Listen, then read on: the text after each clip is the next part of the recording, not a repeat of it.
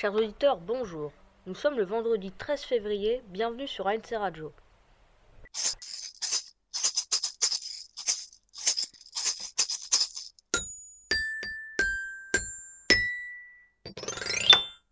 ANC ANC Radio Aujourd'hui, nous recevons Madame Carrette, qui est la coordinatrice du dispositif Ulysse dans les collèges. Avant d'accueillir notre invité, Mademoiselle Léa va nous faire un bref rappel sur la loi de 2005. Comme nous le savons tous, mon cher Alexandre, la devise de la France c'est la liberté, l'égalité et la fraternité. En effet, le 11 février 2005, soit presque dix ans, jour pour jour, a été votée la loi pour l'égalité des droits et des chances de personnes handicapées. Dans les établissements scolaires français, on a donc créé, en application de cette loi, des unités localisées pour l'inclusion scolaire afin d'accueillir des élèves reconnus comme porteurs d'un handicap. La société essaie de donner ainsi à tous les mêmes chances de réussite. Merci pour les explications, Léa. Je vous propose donc d'accueillir notre invité. Bonjour Madame Carrette. Bonjour. L'Ulysse existe au collège depuis combien d'années? Alors, c'est la sixième année d'existence. Cela concerne combien d'élèves? Alors, normalement, c'est, ça peut accueillir maximum 12 élèves, De quel niveau? Donc, qui vont de la sixième jusqu'à la troisième. Madame Carrette, qui sont les AVS Alors, cette année, j'en ai une qui est à plein temps, c'est Coralie Classe. Donc, elle est là 35 heures par semaine. Et j'en ai une à 15 heures, donc c'est Catherine Château-Catoire. Donc, 15 heures par semaine. Comment fait-on pour bénéficier du dispositif Ulysse? Alors en fait, c'est pas nous qui décidons, c'est la maison du handicap qu'on appelle la MDPH.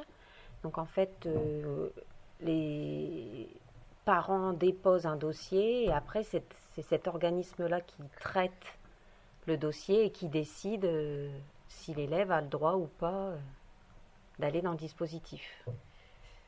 Y a-t-il un quota d'élèves par établissement et par classe?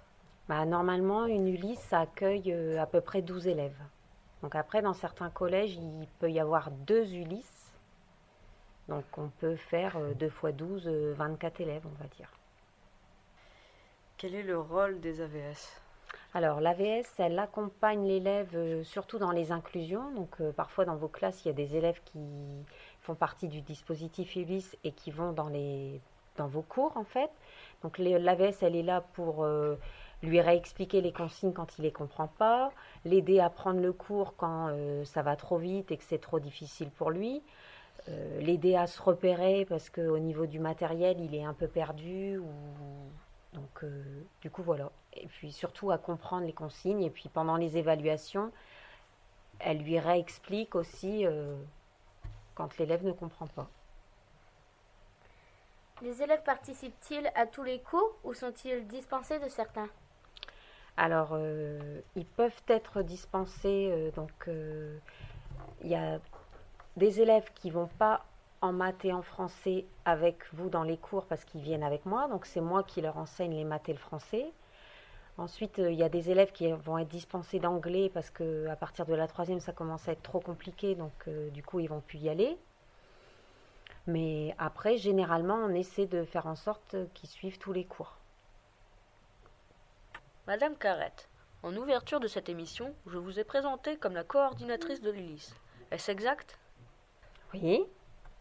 Comment devient-on alors coordinatrice pour l'Ulysse Alors, euh, moi, je suis une professeure des écoles. Donc, normalement, je suis pour enseigner en école primaire. D'accord? Une instite, si vous, vous voulez mieux comprendre. En fait, je me suis spécialisée. J'ai passé un diplôme supplémentaire fait que j'ai une spécialisation. À partir de cette spécialisation, je pouvais soit travailler donc en Ulysse en collège, soit travailler en CLIS en école primaire, soit travailler en établissement spécialisé, ou soit aussi travailler en hôpital psychiatrique. Quelle qualité doit-on avoir pour devenir coordinatrice pour l'Ulysse? Alors, je dirais euh, la patience, euh, l'organisation, surtout. Patience et organisation. Nous vous remercions de votre passage à ANC Radio. Nous vous souhaitons également une excellente journée. À vous aussi.